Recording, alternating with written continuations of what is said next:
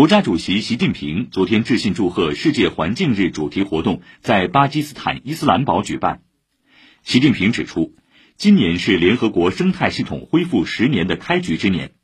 巴基斯坦举办以生态系统恢复为主题的世界环境日活动具有重要意义。习近平强调，地球是人类的共同家园，生态兴则文明兴，人类应该尊重自然、顺应自然、保护自然。推动形成人与自然和谐共生新格局。气候变化、生物多样性丧失、荒漠化加剧和极端天气频发，给人类生存和发展带来严峻挑战。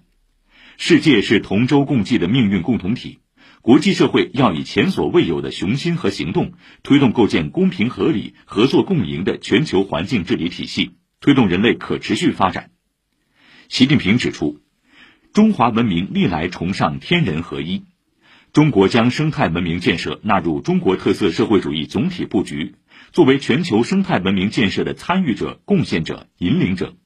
中国坚定致力于践行多边主义，捍卫以联合国为核心的国际体系和以国际法为基础的国际秩序，